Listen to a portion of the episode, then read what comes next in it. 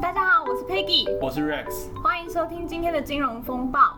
我们主要是分享一些投资新闻，还会分享一些金融市场上不公平的现状。希望我们的社会能朝向资讯透明以及公平的方向前进。好的，那说到资讯的部分，本周呃，或者是今天我们要来分享的是关于总体经济的一些现况。我们有请 Peggy 来分享第一则新闻。好的，今天想要跟大家分享一则新闻，就是非农就业指数。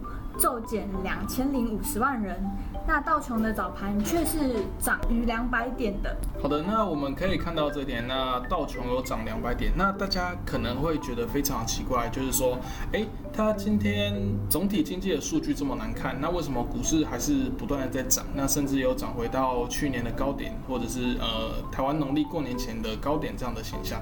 那这边的话，其实我个人以我个人的观点来看，我是这么想的。那你美股今天上升，那股市其实是表示？它是某种程度上是总体经济的领先指标。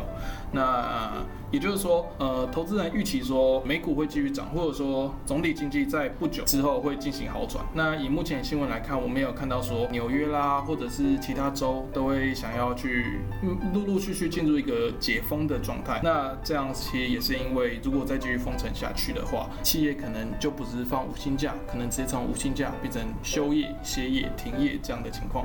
那人民的话，不是饿死就是病死。也就是说，解封这件事情势在必行，所以美股的投资人会觉得说，反正那不久之后解封这件事情一定会发生，也就是说经济会逐渐好转。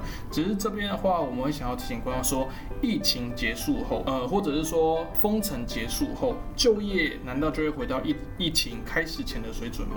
那这边呢，我们是比较抱持疑问的。所以行在高处需小心，这是我们给投资人的建议。这样。好的，谢谢 Rex 的分析。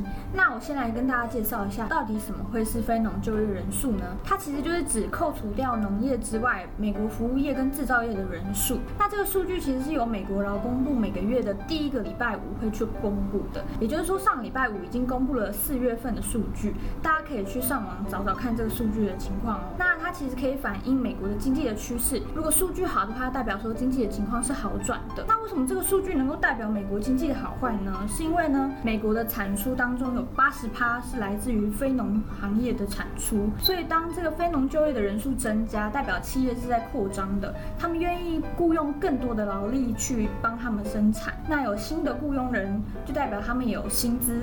那有了薪资之后，大家就会愿意支出跟消费，那也就会促进美国的 GDP 在成好的，那除了非农就业来看，跟失业率相关的话，我们也可以从另一个总体经济指标去观察失业的现象，那就是首次申请失业救济金的人数。像上礼拜发生的事情是，申请这个失业救济金的人数仍然高出预期。而且已经是连续第六个礼拜超过一百万人，那也就表示说，这个新冠肺炎的疫情仍然持续打击美国就业，那经济复苏的步伐也是仍然相当的迟缓。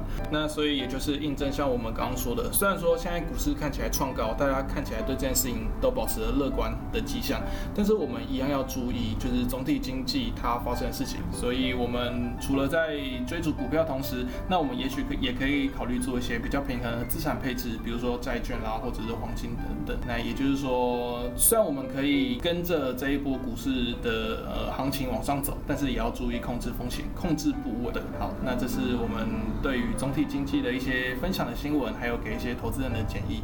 那我们下次见喽，拜。拜拜。